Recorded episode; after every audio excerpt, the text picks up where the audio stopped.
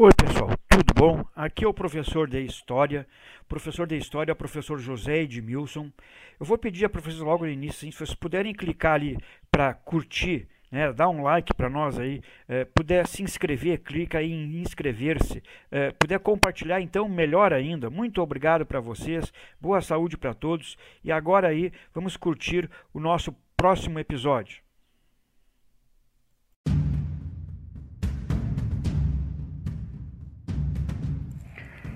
Oi, pessoal, tudo bom? Nosso episódio de hoje é sobre o primeiro reinado de Dom Pedro I. Nós vamos falar sobre as lutas pela independência do Brasil. Várias províncias, ou seja, vários estados que na época estados brasileiros, vários estados brasileiros, naquela época eram chamados de províncias, né, uh, lutaram, né, houveram guerras né, pela independência do Brasil. Além dessas lutas da independência, vamos falar sobre o reconhecimento da independência do, do Brasil. Então, 7 de setembro, 1822, independência ou morte. Dom Pedro I foi aclamado imperador em 12 de outubro, que era também o dia do seu aniversário. Uma multidão compareceu à festa de sua aclamação. Durante os anos seguintes, a data de aclamação de Dom Pedro I era comemorada como o dia da emancipação política do Brasil. O imperador era então um homem muito popular. Na época, a independência não foi aceita no país todo. Não foram todas as províncias que aceitaram a independência. Em várias províncias brasileiras, como a Bahia, principalmente a Bahia, Piauí, Grão-Pará, Ceará, Maranhão, e a província da Cisplatina.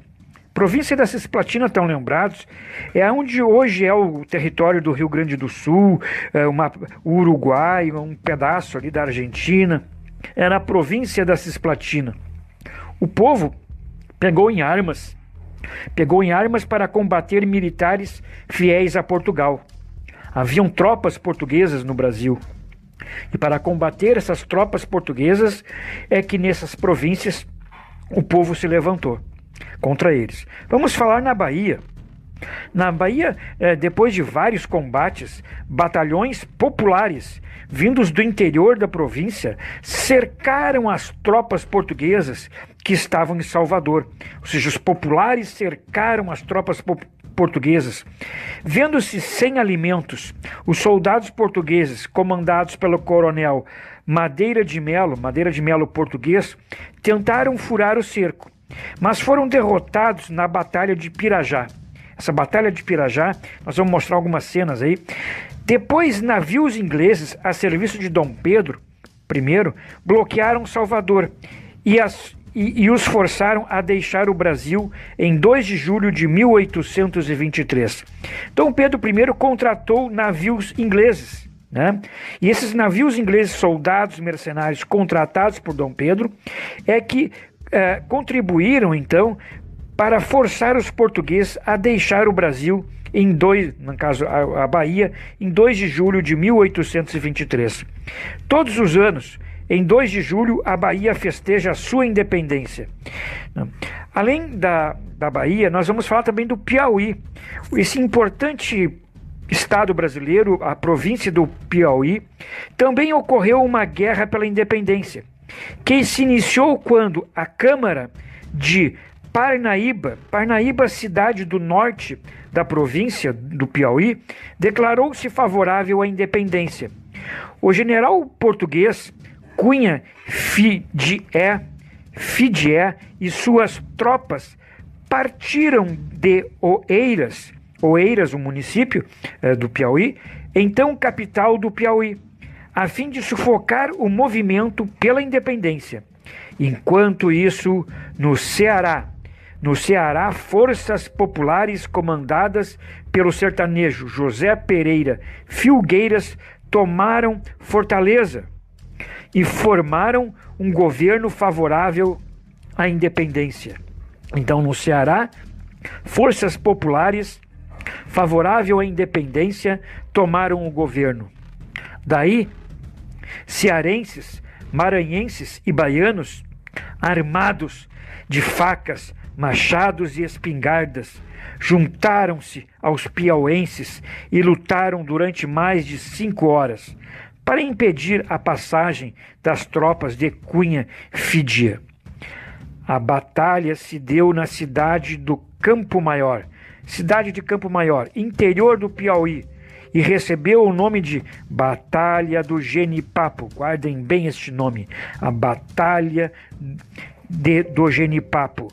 Muitas mulheres eh, trocaram suas joias por armas e, e também se engajaram na guerra pela independência. Olha só, as mulheres participaram da guerra de independência, venderam suas joias. Apesar de não terem conseguido vencer essa batalha, os piauenses enfraqueceram as tropas de Fidié e continuaram a combatê-las em Caxias, no Maranhão, onde foram forçadas a se render. Em São Luís, Maranhão, a independência foi aclamada pela população local, que teve o apoio de uma esquadra inglesa. Então, quando obtiveram o apoio de uma esquadra inglesa, no, em São Luís, no Maranhão, uh, conseguiram então proclamar a independência. No Pará, no Pará, populares que lutavam pela independência invadiram o palácio do governador.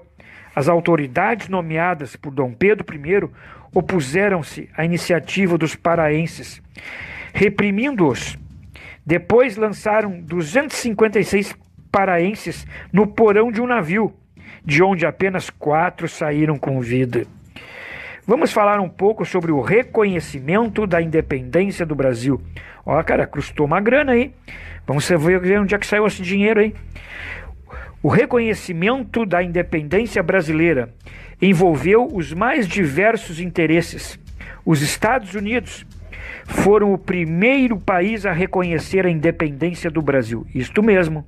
Os Estados Unidos foram o primeiro país a reconhecer a independência do Brasil em 1824. Mas uh, vejam bem, uh, o Brasil até hoje é um forte aliado dos Estados Unidos e até hoje existe uma, uma, uma amizade né, entre os dois países, que começa justamente na hora da independência.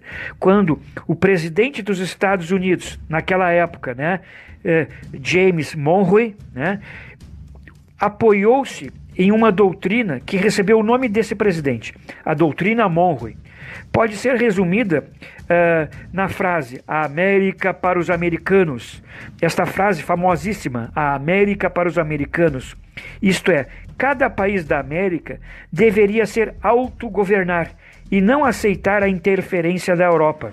Então, os, a América para os americanos, ou seja, que os europeus não podem ser aceitos aqui colonizando, no caso Portugal, né, que colonizava, sugava, explorava o Brasil. Então, daí a frase América para os americanos. Daí o interesse estadunidense no reconhecimento da emancipação política brasileira. Vejam bem, Portugal, Portugal que colonizava, explorava o Brasil, reconheceu a soberania do Brasil em 1825. Mas para isso, para reconhecer a independência do Brasil, exigiu um pagamento de 2 milhões de libras esterlinas, uma moeda inglesa.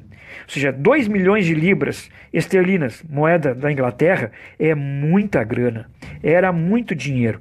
Para pagar essa dívida, o Brasil fica endividado. Né? Fica endividado. Para pagar essa dívida, o governo brasileiro pediu aos banqueiros ingleses um empréstimo. Então, para conseguir que Portugal reconhecesse a independência do Brasil, Dom Pedro I tira um empréstimo com banqueiros ingleses, com aval da rainha da Inglaterra, né, que intermedia esse empréstimo. Parte do dinheiro, no entanto, nem chegou a sair da Inglaterra. Por quê?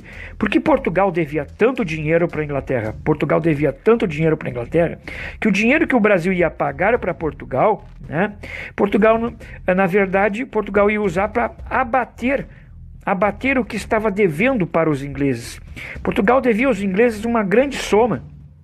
Já a Inglaterra reconhece a independência do Brasil em 1827. Mas, uh, mas além disso ainda exigiu mais coisas. Né? A Inglaterra, para reconhecer a independência do Brasil, exigiu a renovação do Tratado de Comércio e Navegação por mais 15 anos. Ou seja, eles reconhecem a independência do Brasil desde que o governo brasileiro do Dom Pedro renovasse o Tratado de Comércio por mais 15 anos. Os produtos ingleses continuariam pagando apenas 15% de impostos nos portos brasileiros por mais uma década e meia. Então vejam que muito uh, legal para a Inglaterra né, ganhar bastante dinheiro explorando aqui o comércio no, com o Brasil. Outra exigência da Inglaterra: a extinção do tráfico de africanos escravizados num prazo de três anos. Então, por, a Inglaterra reconhecia a independência, mas também exigia que daqui a três anos o Brasil uh, abolisse né, a, a, a, o tráfico de, de pessoas da África para o Brasil para serem escravizadas. Bom, pessoal, por hoje eu vou parar por aqui e vou pedir para vocês, por favor, gente, dê um clique aí no like aí, no nosso certinho para nós, mas se puderem, por favor, cliquem em inscrever-se. Inscrever-se no nosso canal. Isso nos dá uma força enorme. Muito obrigado. Espero que todos estejam com boa saúde. Desejamos uh, uma boa saúde para todos e agradecemos por terem nos escutado até agora. Obrigado.